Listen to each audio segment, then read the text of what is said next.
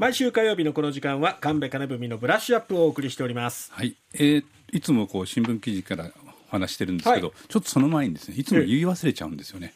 外に行った時に、ええ。ーよく声かけられることがこのラジオに出てて増えてきたんですよね、はいはい。すごくありがたいなとも思ってます、であのせあのゴールデンウィークに、えーはい。若い頃に過ごした島原市に行ったんですよ。え。で島原市は、まあ、第二のふるさとみたいなところで、あの20代の 3, 3年間をそこで市民として過ごしたので、えー前職の毎日新聞時代ですけどね。はい。知ってる人いっぱいいるんですよね。ん。で路上で声かけられて「あ神戸さん」って言われて誰だったろう？と。ほうほうほうほう。でお分かんないと思ったんですけど「あご無沙汰してます」って言ったんですよ。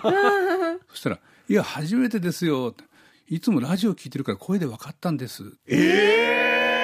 長崎県島原市。すごい。すごいでしょ、ちょっとあまりにびっくりしてあたふたしてしまってお名前を聞くのも忘れちゃったので,、はい。で時々こういうことってあるんですよ。今タクシーの運転手さんに言われたり。非常にありがたいなとも思ってて、後でなんか時間があったら言おうと思うたびに言い忘れちゃってるんで、今日は冒頭でちょっとご紹介しました、あの島原の方本当ありありがとうございましたもしよろしかったらあのメッセージでえあのお名前など教えていただけたらなとも思っております、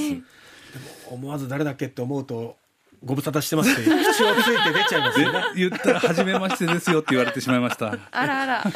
さあさあさあ、はい。ではブラッシュアップ今日のテーマですが、えーとえー今日朝日新聞に、はい。えー小泉京子さんの、おインタビューがあ地方版に出ていました、はい。えーまあ、福岡だけでインタビューしたんじゃなくてこれはあの5月4日に有料記事として配信されたものだったんですね。だから先に私見てたんです、え。あれ？今日載ってると思ってそれも地方版に、まあ、地方版全国の地方版に共通で載せてるのかなとは思いましたけども、ええ。あの小泉京子さんあの社会的な発言を、ためらわずにするようになってきて、まあ、注目されてるっていうか当たり前のことなんですけどね、誰であろうがあの、ええ。自分の主張をするっていうのは、ま、全く問題ないと思いますが、まあ、そそういういろいろな抗議なんかもありながら自分のうん主義主張はいしっかり言うという姿勢を保っている方です、えー最初はあのお検察幹部の定年延長を可能にする法案に、えー対して抗議しますという、えーツイッターが最初だったんですね、えー小泉さんこんなことをおっしゃってます。はい。あの頃ってコロナ禍で私も会社をお休みにしてずっと家にいたんですね。SNS を見るとみんな不安や不満を抱えていて今にも爆発しそうっていう風に見えたんですよ。そんな時になんだか勝手にことが進んでいることがあるってことによりみんなが不安になっているって見えてこれはちょっと小さな風穴を開けた方がいいのではないかなと思ってそれで自分も意見を言ってみようかなと思ったんですとおっしゃってまして、まあでもこういった発言の後にその芸能人のくせにアイドルのくせにというのがツイッターでいっぱい来たと、まああのただいろいろ言われるのも仕事のうちだと思うので傷つく感覚ではないですねと、小泉さんはおっしゃっています。まあそれからあのおなぜこういうことを言うということがあるのかと。おその裏には、あある若者たちの存在があったとお小泉さんはおっしゃっています。2015年頃安全保障関連法案への抗議活動を展開した学生団体シールズの若者たちの声声に耳を傾けてみて気づかされたんです。若い頃にそういうことしてこなかったしてこなかったなって。日本の現状の不安や不満って自分たちの世代が作ってしまった現実なんじゃないか。若い人たちにごめんよと思いました。残りの人生そんなに長い時間じゃないかもしれないけど意思表示をする姿を少しでも見せていかないといけないなと。とおっしゃっています。あのネット上の有料記事のの見出しではですね、政治に任せれば日本良くなると。点点点若者ごめんよ、小泉京子さんは誓う。というような見出しがついていました。えー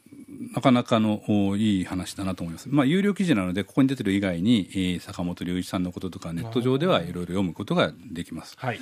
で大体僕はあのネットで見るのかあ新聞の紙で見るのかという時は紙をお勧めしているんですが、まあ今回のこの記事に関して言うとお中身は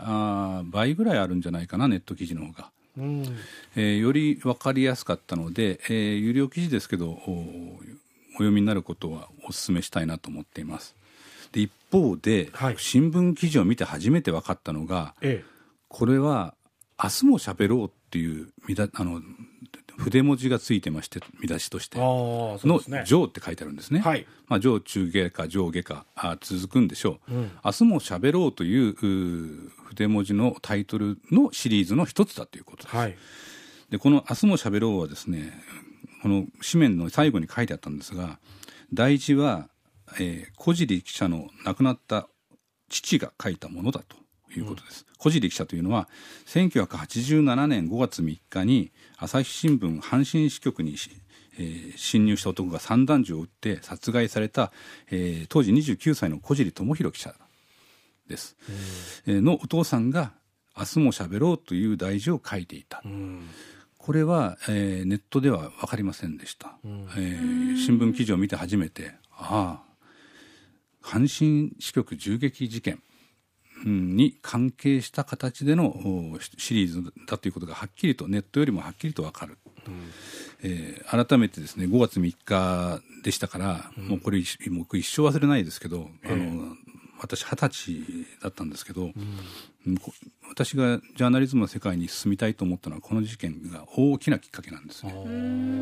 許されないことだと思いました、朝日新聞を攻撃しているという小さな話じゃなくて、えーまあ、戦後の民主主義全体であったり私たちそのものを撃ったというふうに私は思ったので記者にななるべきじゃないかと思った大きな事件だったんですね。でそれは今日この紙面を見て小泉京子さんの記事を見て、えーはっきりと改めて思い浮かべたという感じです。まあ、ネットにもいいところありえー紙面にもいいところあり、はい。い、つもは大体紙面を読んでくださいって言うんですけど今日は半々かな。両方ね。相口かな。って感じですね。はい。はい。さあ、えー、8時40分頃のキャッチアップでははい、あの RKB でこの後お放送を予定しているドキュメンタリーちょっと私も制作に関わったのでお話したいと思っています。